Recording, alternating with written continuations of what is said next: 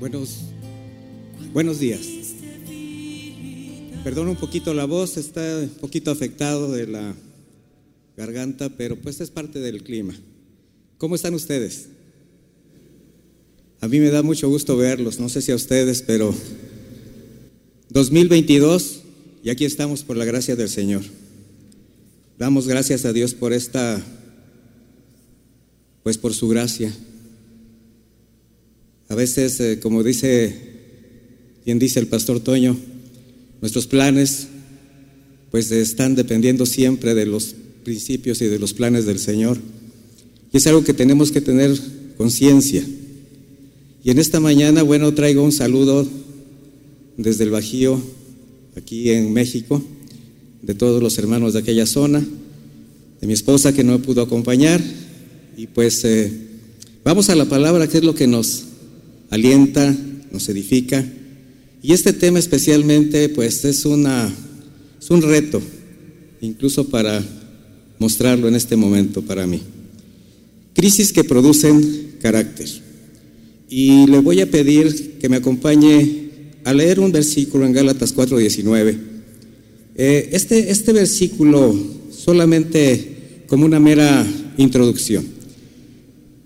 Dice de esta manera, hijitos míos, por quienes vuelvo a sufrir dolores de parto hasta que Cristo sea formado en ustedes. Y lo que vemos en este verso, pues es una genuina preocupación en el apóstol Pablo por ver formado el carácter en el corazón de la iglesia, el carácter de Cristo. Y esta es una condición espiritual, mis hermanos, que especialmente en cada siervo, en cada pastor, debe ser una evidencia permanente de vida. Desde el principio, en todo tiempo y lugar, Dios ha levantado hombres y mujeres fieles que aun con todos sus errores, sus defectos, caídas, temores, por la fe y a pesar de ellos mismos han cumplido esa obra, la función a la que fueron llamados para servir en medio de su generación. Y nosotros fuimos llamados a servir a nuestra generación crisis que producen carácter, dicho de otra manera, las crisis producen carácter en un pastor. Un tema que desde su título puede llevarnos a la, pues nos lleva la imaginación al terreno de la aflicción, pero ¿será que debe ser así para los siervos de Dios? Sobre todo para los pastores específicamente.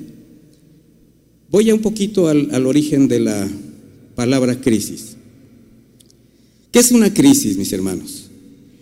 Es el cambio brusco o modificación importante en el desarrollo de algún suceso o evento, como la caída de un gobierno, la caída de la bolsa de valores, una pandemia produce crisis y lo estamos viviendo. Los efectos que causa un desastre natural.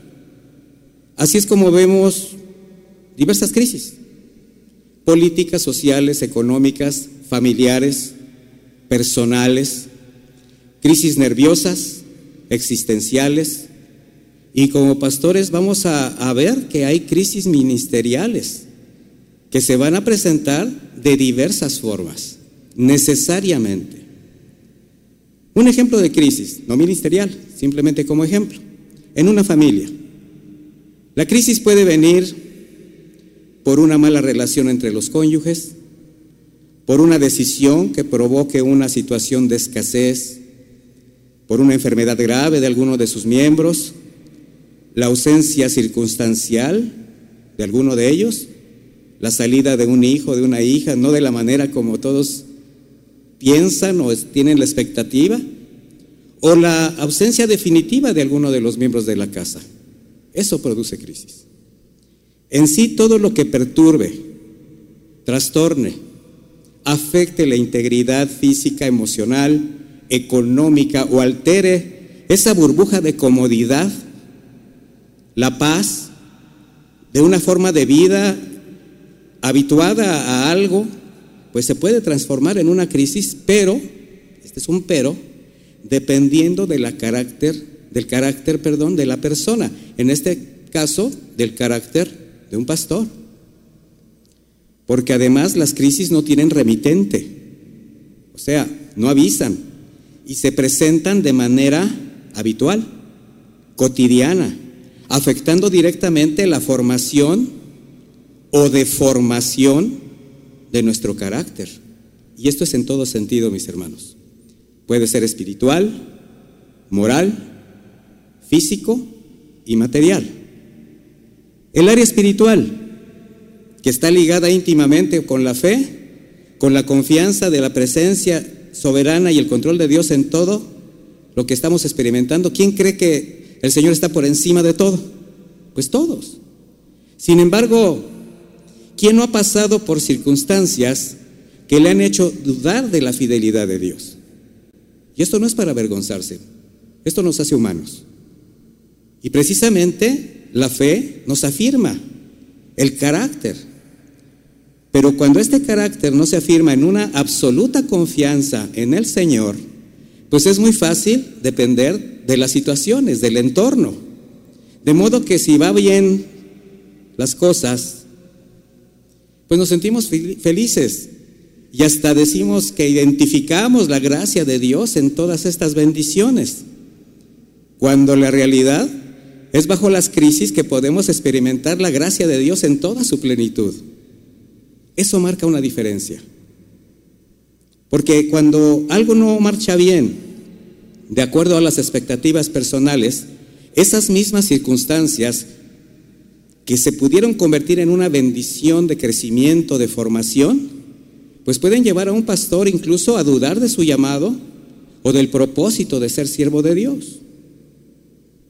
En el área moral, pues al afectar directamente los sentimientos y las emociones, esto nos puede llevar al peligroso terreno de depender de ellas, depender de las emociones. ¿Por qué? Porque involucra relaciones personales, familiares, amigos o intereses. Y cuando el carácter no se afirma en la convicción de establecer el orden de Dios, en todo lo relacionado al ministerio, esto puede afectar significativamente nuestras decisiones y aún la manera de dirigir, de administrar y sustentar a la iglesia.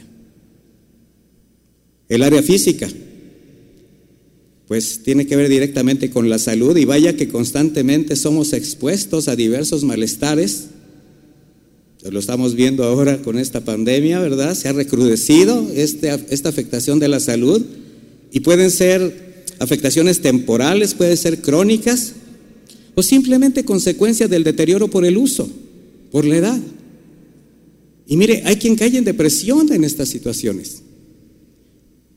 Porque cuando no hay una verdadera comprensión que solo todo forma parte de un proceso natural, donde no siempre podremos tener las mismas capacidades para el ejercicio del ministerio, para las actividades cotidianas, pues no solamente va a afectar el cuerpo, sino también el estado anímico.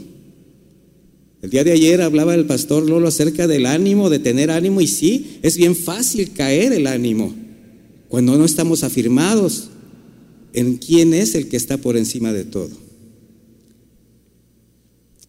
Sin embargo, un carácter que se afirma en esta confianza de la perfecta voluntad de Dios, pues nos va a permitir trabajar con gozo a pesar de las evidencias del deterioro del cuerpo. Y podemos hacer nuestra la palabra, que si bien el cuerpo se va mermando, se va deteriorando, ¿el espíritu qué? Se vivifica, se levanta el ánimo. Y bajo esta fórmula, mis hermanos, a mayor deterioro, mayor intensidad de vida para rendirla al Señor. Pero todo está en el carácter que estás desarrollando. Y bueno, pues está el área material, la que nos coloca en el delicado terreno de la honradez, la integridad ministerial. Y ayer el pastor Fleming, bueno, nos hizo una exposición muy sana, muy completa acerca de este carácter de que se tiene que formar en cuanto a la integridad, la honradez.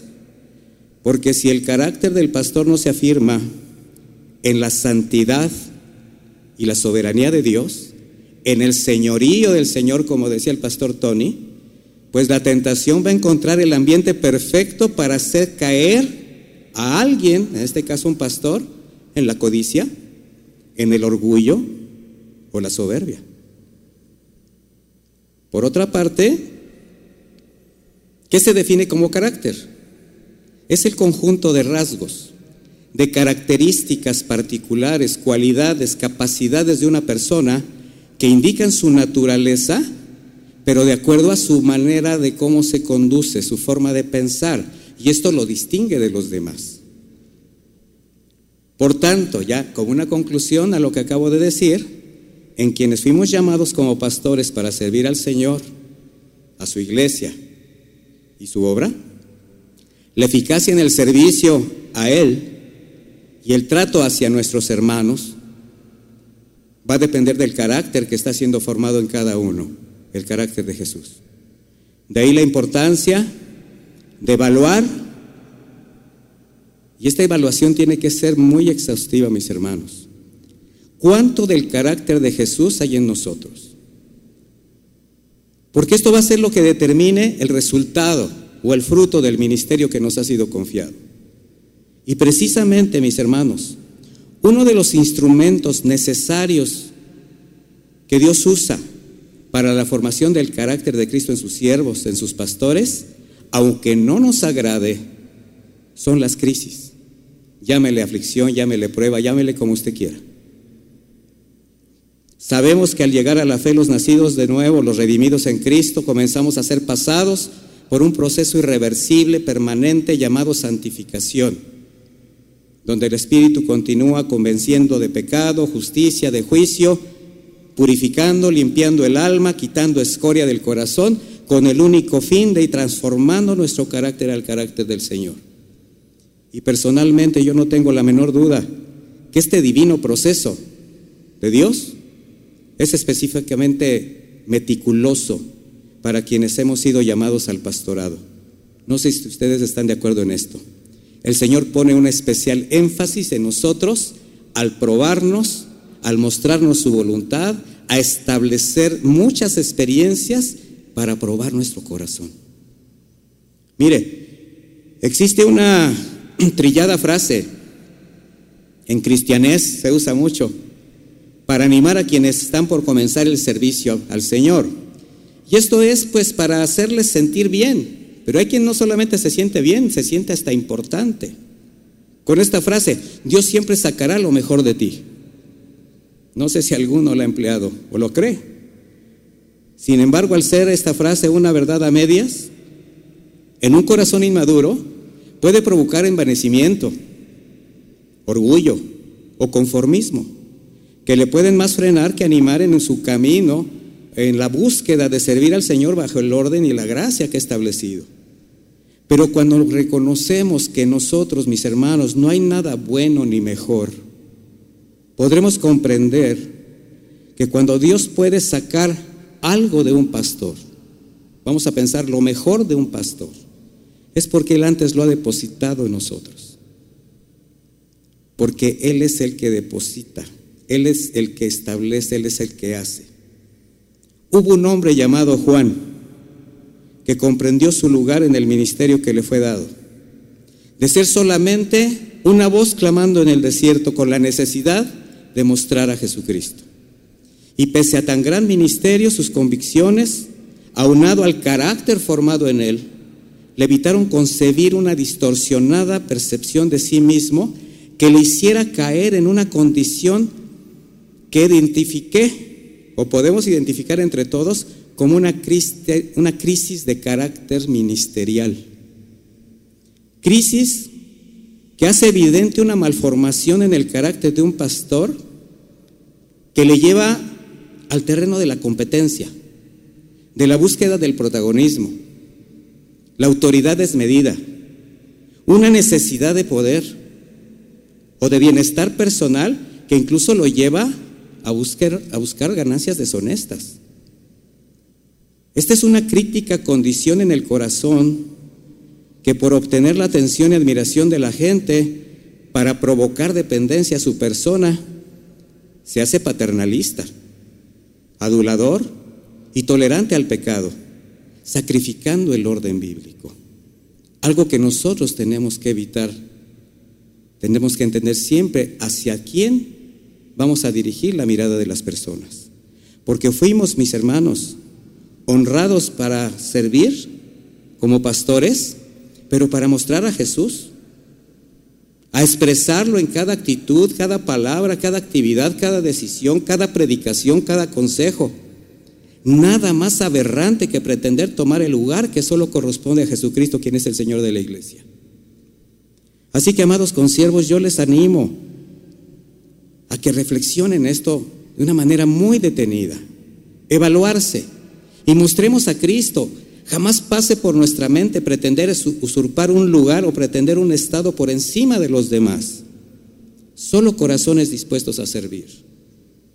El apóstol Pablo en el libro de los Filipenses, versículo, capítulo 2, versículo 3, pues dice, no hagan nada por rivalidad ni por vanagloria, sino estimulen, estimen humildemente a los demás como superiores a ustedes mismos. Leí Reina Valera actualizada, 2015. Para Juan, hijo de Zacarías, su gozo cumplido consistió en compartir el reino de Dios a las personas, pero dirigiendo su mirada y atención a Jesús.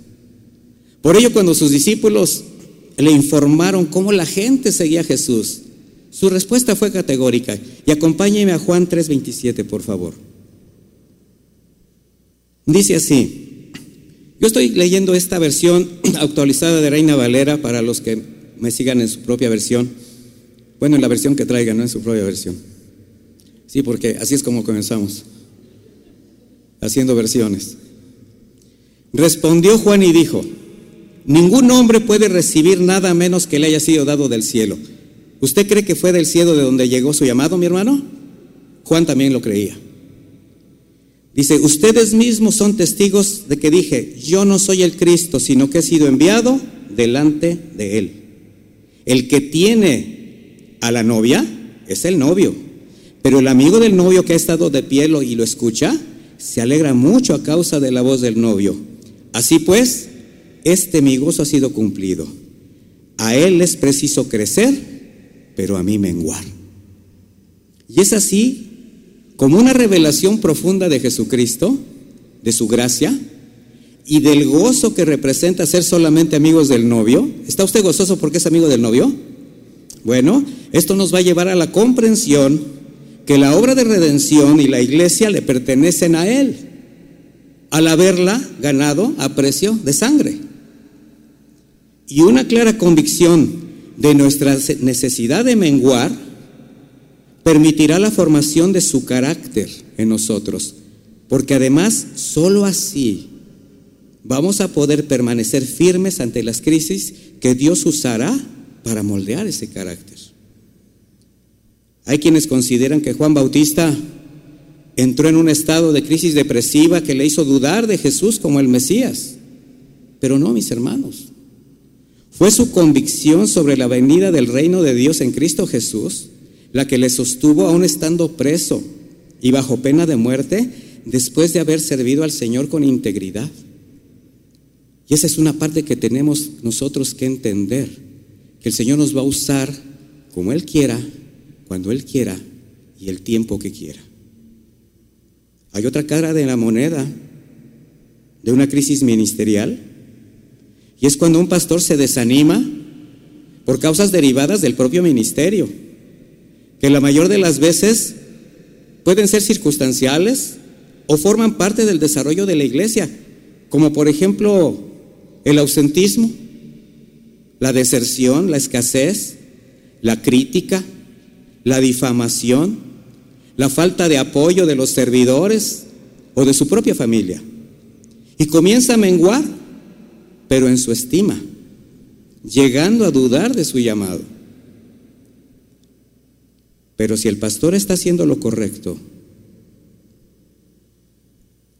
por guardar el orden en la, iglesia, en su casa, solo recuerde esto, cómo Jesús fue criticado, difamado, menospreciado durante su ministerio y aún rechazado por su familia terrenal.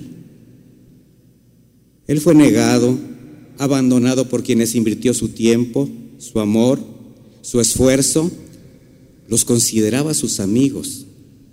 Y no obstante, jamás desmayó, consumando la más grande obra sobre la tierra. Le voy a decir algo, mi hermano. Delante de Dios no hay ministerio mayor o menor, ni siervo mayor o menor.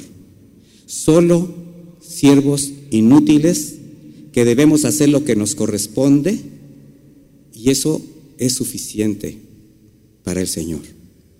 Quizás alguien de, de, ustedes, no sé, alguno esté pasando por momentos donde solo ve cómo sus planes, su esfuerzo, su oración parece que cayó en el vacío. Y son testigos de cómo quienes en un tiempo trabajaron hombro a hombro con Él, ahora son indiferentes, críticos, difamadores, aún su propia familia ha dudado de Él. Solo crisis que están formando tu carácter.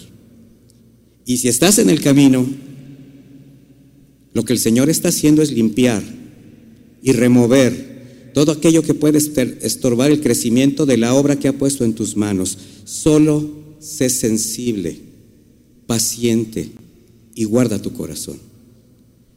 Porque a mayor oscuridad, mayor intensidad de luz, mis hermanos. Y como generación nos ha tocado por ejemplo, ahora experimentar esta pandemia. Y las reacciones de la iglesia, estoy hablando de la iglesia incluso a nivel mundial, sobre todo en los liderazgos, pues en una gran cantidad de casos no fue la mejor. De ahí la desaparición de ministerios a la fecha, la deserción de pastores que no alcanzaron a discernir los tiempos, quizás algunos por una distorsionada concepción de la palabra, donde muchos empezaron a ver esto como un complot diabólico para evitar que el Evangelio se extendiera, solo porque por razones obvias de salud, pues se prohibió las reuniones presenciales en las congregaciones.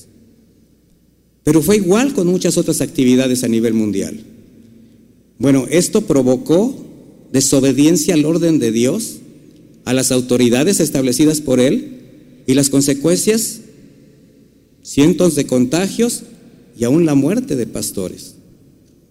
Sin embargo, hubo quienes entendieron su llamado y aunque al principio todo parecía desfavorable, con la gracia de Dios, la crisis los hizo brillar en la oscuridad aprovechando los medios que el Señor puso al alcance para seguir atendiendo a la iglesia y cumplir la gran comisión. ¿Cuántos le han dado gracias al Señor por la crisis? ¿Cuál fue el resultado de esto, mis hermanos?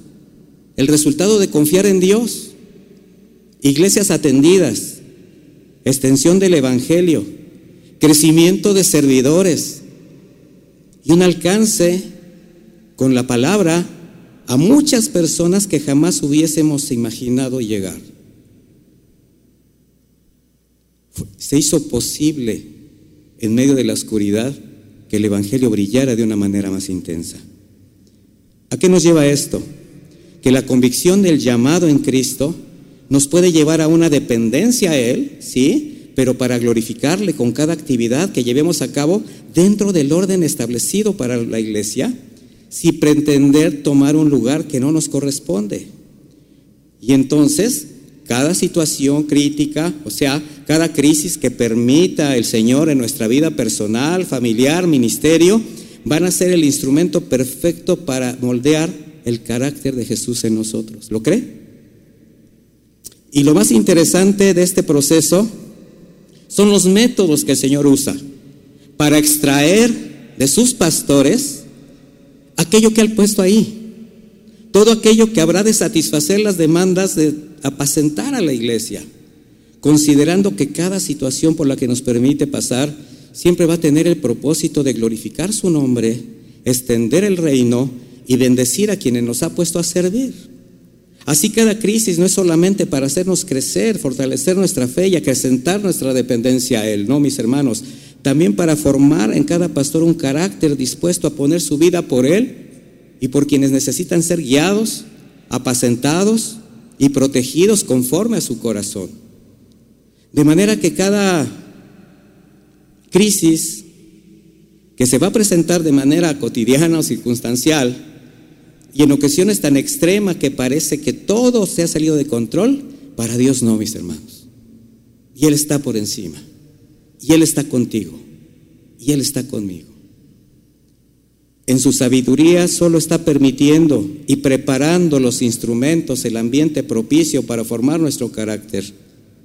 Y así como una pieza de hierro se forja en un yunque, golpe a golpe, donde a mayor cantidad de golpes, mayor maleabilidad, o el oro que pasa por crisol para quitar la escoria, o la pieza de barro que es torneada con manos suaves, pero también con instrumentos punzantes donde para ser endurecida y decorada es pasada por horno de fuego, bueno, así es con nosotros.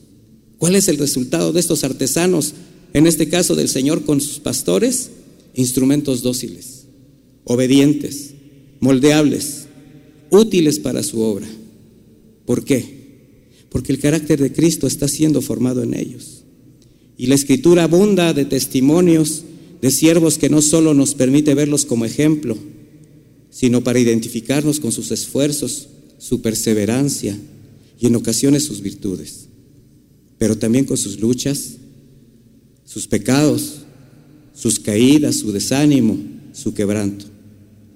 Hombres y mujeres que vivieron momentos de crisis que los llevaron al límite, pero que finalmente por la gracia de Dios salieron adelante para terminar la obra a la que fueron llamados, como Elías, quien habiendo experimentado el respaldo de Dios en aquel monte Carmelo, derrotando y aún haciendo pasar por espada a los sacerdotes de los Baales, después una sola amenaza de Jezabel fue suficiente para hacerlo caer en una crisis existencial. Vaya conmigo a Primera de Reyes, por favor, 19.3. Primera de Reyes 19.3 dice, al verse en peligro, ¿alguien se ha visto en peligro? Muchas veces, ¿verdad, mis hermanos? Dice, al verse en peligro, Elías huyó para ponerse a salvo, se fue a Berseba y en la región de Judá. Y ahí dejó a su criado, se internó en el desierto y después de caminar todo un día se volvió a descansar bajo, se sentó a descansar bajo de un enebro, con deseos de morirse. Exclamó, Señor, ya no puedo más, quítame la vida, pues no soy mejor que mis antepasados. Se recostó entonces bajo la sombra del enebro y se quedó dormido más tarde. Un ángel vino y lo despertó y le dijo, levántate y come. Cuando Elías se sentó, vio que cerca de su cabecera un pan que se cocía sobre las brasas y una vasija con agua, comió y bebió y se volvió a dormir. Pero el ángel del Señor volvió por segunda vez, lo despertó y le dijo, levántate y come, que todavía tienes un largo camino por recorrer. Quizás alguno habrá experimentado o habrá caído en una crisis severa después de haber experimentado el respaldo de Dios. Y por alguna situación apremiante, una agresión difamante, se ha desanimado pretendiendo evadir su condición de siervo. Incluso ha intentado hacerse de lado. Habrá quien en algún momento de angustia le abrió la puerta a la depresión y se ha dejado caer. Donde el Señor a través de un ángel, llámese una persona que envió le tuvo que recordar quién es y para qué fue llamado. Un amigo, un hermano en la fe, un miembro de tu familia, o incluso algún desconocido que Dios usó para decirte, levántate y come, porque aún tienes un largo camino por recorrer. Levántate, cobra ánimo porque estoy contigo. El Señor ha enviado ángeles a tu lado, mi hermano, a animarte, a levantarte. crisis personales, como en David, a quien por salirse también del orden lo llevó a pecar deliberadamente en contra de Dios. En lugar de estar en frente de los ejércitos, se quedó en casa. Y la ociosidad lo llevó al boyerismo. ¿Sí saben qué es el boyerismo? Fisgón, ¿verdad? Al abuso de autoridad, fornicación y homicidio por salirse del orden. Y la conciencia de David estaba cauterizada por ese pecado. Seguía como nada. Y en esa condición Dios les tiende la misericordia por medio del profeta Natán al confrontarlo por sus actos. Ahí fue donde su corazón cayó en un quebranto, una crisis de culpa de la que solo pudo levantarse reconociendo su pecado, arrepentido, sin intentar justificar nada, prefería perder el reino, pero no perder su relación con el Señor. Por eso era un hombre conforme a su corazón. Y aquí cabe una exhortación, mi hermano. Si alguien por salirse del orden de Dios le abrió la puerta al pecado y el Espíritu le ha llevado a una crisis de culpa, lo quiere quebrantar, agradezca su misericordia, reconozca el terreno espiritual tan peligroso que está pisando, busque a la autoridad, su autoridad, y sin justificación alguna, confiese ese pecado, arrepiéntase y reciba la disciplina para ser restaurado, porque son partes de las crisis que el Señor está usando para formar el carácter. ¿Y qué decir de la familia? ¿Qué hacer cuando las crisis tocan la puerta de la casa? Cuando la rebeldía alcanza el corazón de los hijos o las dificultades rebasan la paz familiar, la armonía con tu esposa. En la vida de Job y su esposa, una serie de eventos trágicos cambiaron la vida de, de, de ambos. Y de tener gran abundancia quedaron en la miseria. Perdieron a sus hijos, la enfermedad se enseñoreó del cuerpo de Job, la amargura llenó el corazón de su esposa. Job 2, 9 dice, entonces su mujer le dijo, ¿todavía te aferras a tu integridad? Maldice a Dios y muérete. Pero él le respondió, has hablado como hablaría cualquiera de las mujeres insensatas. ¿Recibimos el bien de parte de Dios y no recibiremos también el mal? Dice, en todo esto Job no pecó con sus labios. Y mire mi hermano, mis hermanos pastores, siempre se ha destacado la actitud de Job por su paciencia, por su reconocimiento de la soberanía de Dios, la aceptación de la voluntad perfecta. Sin embargo, voy a destacar algo que podemos identificar en él, el amor a su esposa. Su trato con ella y su testimonio nos permiten ver cómo cuando las crisis tocan la paz familiar de un pastor, sin dejar de guardar la integridad del ministerio, sin dejar de prevalecer en su integridad, debe hacer que la unidad y el amor prevalezca entre los miembros de la familia y especialmente con su esposa. Sí, hubo un momento de confrontación entre ellos donde Job censura la actitud de su esposa. Sin embargo, él compartía su dolor. Yo quiero ver el corazón de esta mujer. Perdió a sus hijos, perdió también todas sus comodidades y vio la, la condición de su esposo. Bueno, después de hacer evidente su fe, Job, cuando pasa toda esta crisis, la vuelve a redimir, mis hermanos, y comparte con ella todas sus bendiciones. En Job 42, 12 podemos leer, al final de todo este libro, el Señor bendijo los últimos días de Job más que los primeros. Y llegó a tener catorce mil ovejas, seis mil camellos, mil yuntas de bueyes y mil asnos. Tuvo también siete hijos y tres hijas. ¿Con quién cree que los tuvo? ¿Con otra mujer? No, mi hermano. Él sostuvo a su esposa sabiendo el sufrimiento y él no perdió su integridad. Job, a pesar del sufrimiento emocional por la pérdida de sus hijos, de sus bienes, la amargura de su esposa, el padecimiento físico que inundó su cuerpo, permaneció en firme en su fe y amor a Dios. Además, asimilando con sabiduría y con paciencia la andanada de argumentos de aquellos amigos que se afanaron en señalarlo como culpable de lo que le acontecía. Aún oró por ellos. Mire mi hermano, pastor, tal vez ha habido situaciones críticas que el Señor ha permitido en tu vida familiar sobre todo en esta pandemia. Pérdidas físicas, materiales, enfermedad, crisis que simbraron tu casa, que te llevaron a confrontaciones delicadas con tu esposa. Solo te puedo decir que son parte de las crisis permitidas por Dios para formar tu carácter como esposo y padre, que van a contribuir directamente a la formación de tu carácter como pastor y te van a permitir un ministerio más sano dentro del orden de Dios. El tema de la familia pastoral siempre será difícil de tratar, pero es necesario hacerlo. En la exposición anterior mencioné la importancia de identificar el llamado de la esposa del pastor para definir su posición ministerial. Porque aunque exista un llamado a ambos para servir juntos, es prudente no olvidar que los dos antes de ser pastores son esposos, con una responsabilidad familiar. Y la mujer, como ayuda idónea, habrá de apoyar, sea desde su hogar o a su lado en el ministerio.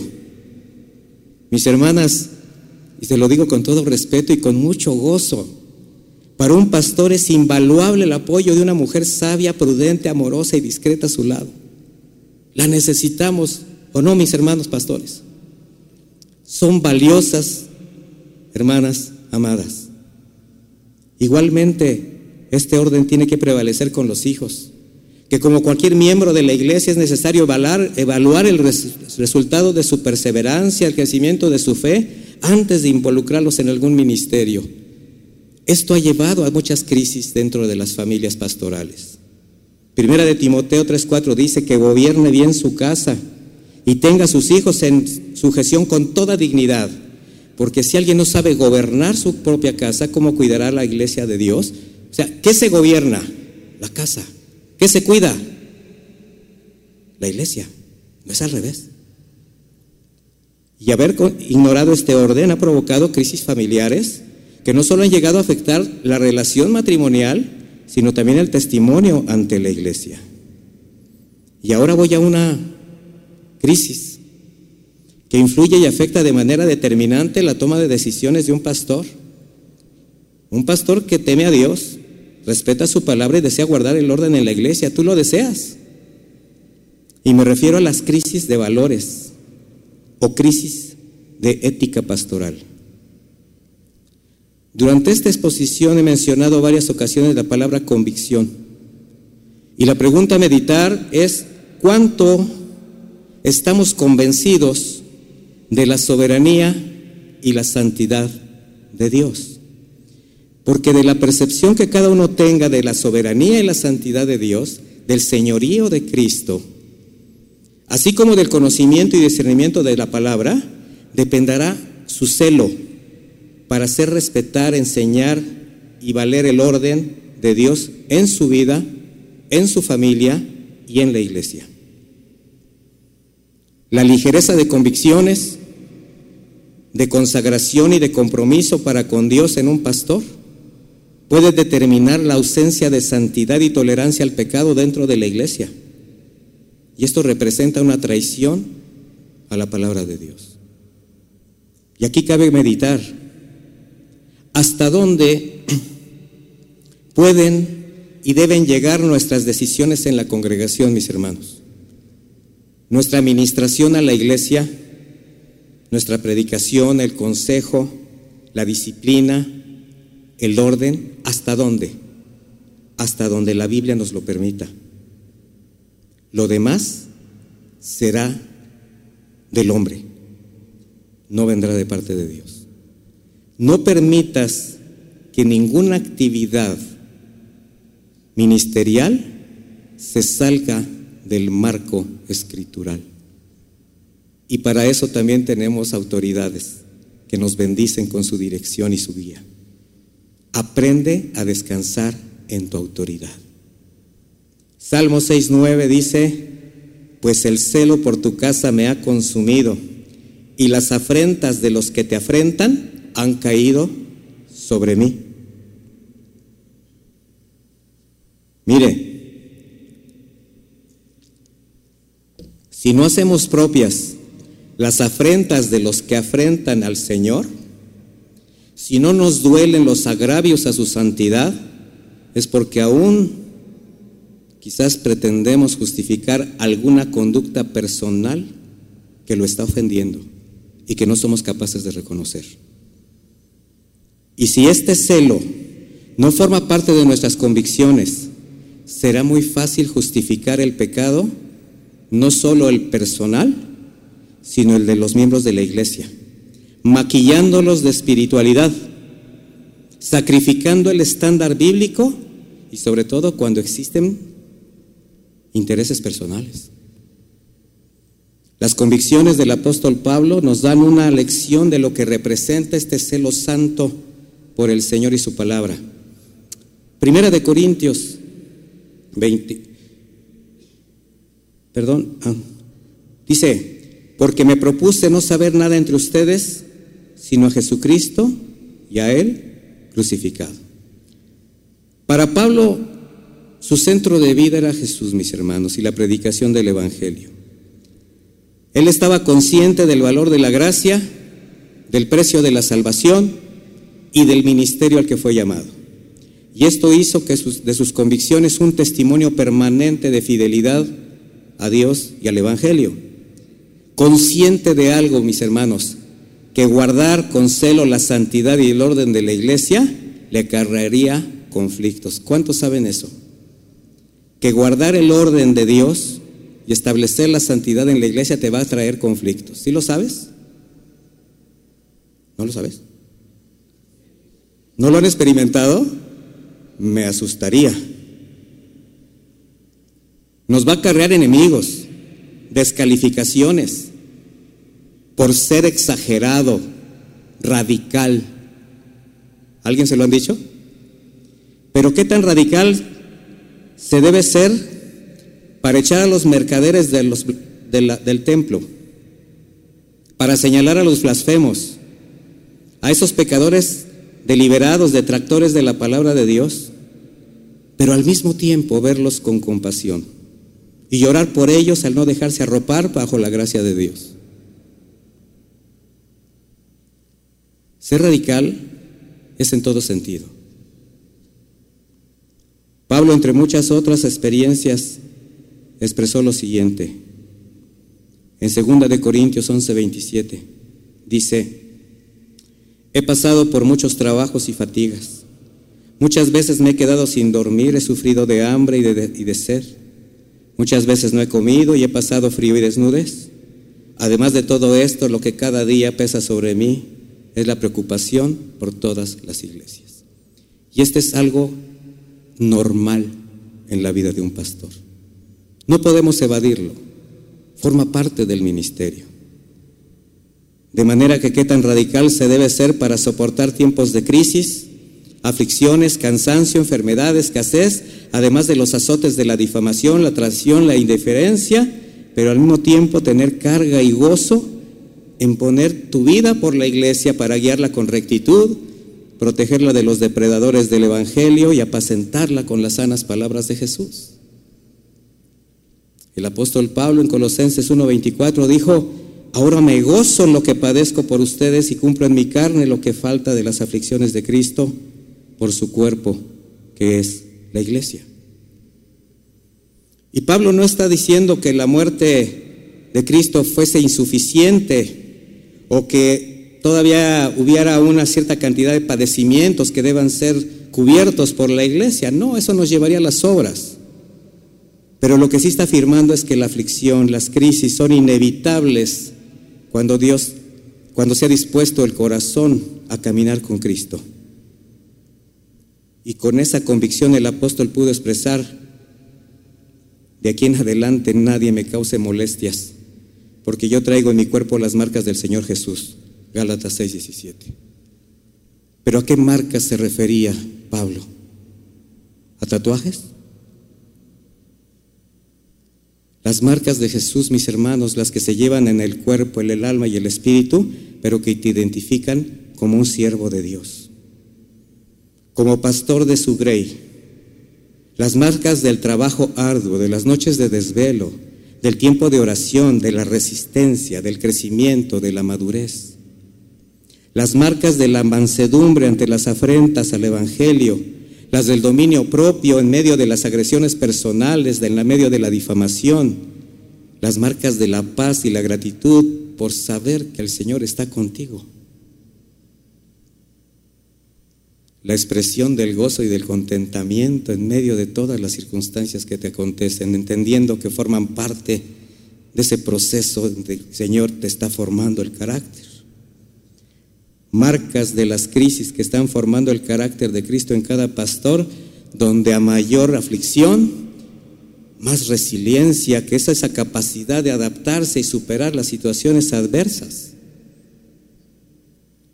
Las crisis que van formando nuestro carácter, mis hermanos, nos preparan para vencer mayores retos, donde cada situación es propicia para descansar para recibir consuelo, para escuchar un consejo. Así es como vemos que un desierto, un monte, una cueva, una cruz, se convirtieron en un altar de adoración a Dios. ¿Por qué estás pasando tú, mi hermano? Crisis, crisis que están formando tu carácter, donde el Señor te está preparando para cosas mayores. Porque mientras nos tenga aquí, el ministerio continúa. ¿Y cómo debe continuar? Bajo su gracia, bajo su orden, bajo sus manos de amor, bajo su abrazo, su consuelo, su disciplina. Y voy a terminar leyendo un pasaje que encierra, creo yo, hay muchos más. Pero en este pasaje creo que se encierra la esencia de lo que representan las crisis cuando están formando el carácter del pastor de pastores en nuestro corazón, para cumplir el mandato de apacentar a sus corderos por amor a Él. Y acompáñeme, por favor, a 2 de Corintios 4, versículo 7. Pero tenemos este tesoro en vasos de barro para que se vea que la excelencia del poder es de Dios y no de nosotros. Que estamos atribulados en todo, pero no angustiados, en apuros, pero no desesperados, perseguidos, pero no desamparados, derribados, pero no destruidos. Siempre llevamos en el cuerpo y por todas partes la muerte de Jesús, para que también la vida de Jesús se manifieste en nosotros. Porque nosotros los que vivimos, Siempre estamos entregados a la muerte por amor a Jesús, para que también la vida de Jesús se manifieste en nuestro cuerpo mortal. De manera que nosotros actúa la muerte y en ustedes la vida. Necesitamos ser el testimonio de confianza en el Señor para que los demás vean en quién estamos sostenidos, quién nos levanta, quién nos sostiene. Porque tu santidad probada, el paso por tus pruebas, por tus crisis, por tus aflicciones, son una gran bendición para los que te están viendo y para los que vienen detrás. Les invito a darle gracias a Dios por las crisis que están formando nuestro carácter. Si se pone de pie, si es tan amable. Padre bendito, te, te damos gracias por tu palabra. Forma en nosotros tu carácter, Señor. Síguelo haciendo, Padre Eterno. Pon en nosotros un entendimiento pleno de que las crisis son los mejores momentos para crecer, para ser formados. Que las crisis son necesarias, que las crisis son para ponernos de rodillas, pero también para levantar el rostro y depender de ti. Gracias Señor por cada una de estas formas que tú tienes para moldear carácter en tus siervos, en tus pastores. Te pido que nos des a cada uno esa entereza, esa gracia, esa convicción de entender que tú eres el Señor de la obra, que solamente formamos parte de la grey que somos pastores porque tú lo has determinado. Ovejas de tu rebaño, a las que has puesto un pequeño cencerro al cuello para dirigir a las demás. Pero no dejamos de ser ovejas. Que jamás se nos olvide que tú eres el pastor. Que jamás se nos olvide quién ganó la salvación, quién nos redimió a precio de sangre. Yo te doy gracias por mis hermanos, por verlos aquí, por verlos de pie y que nos sigas dando fuerza, entendimiento y convicción de todo lo que va pueda representar que tu carácter se siga formando en nosotros. Muchísimas gracias por permitirme compartir a mis hermanos y tenernos a todos de pie nuevamente, aún más. En el nombre de Jesús, muchas gracias. Que Dios les bendiga, mis hermanos. Dios los acompañe.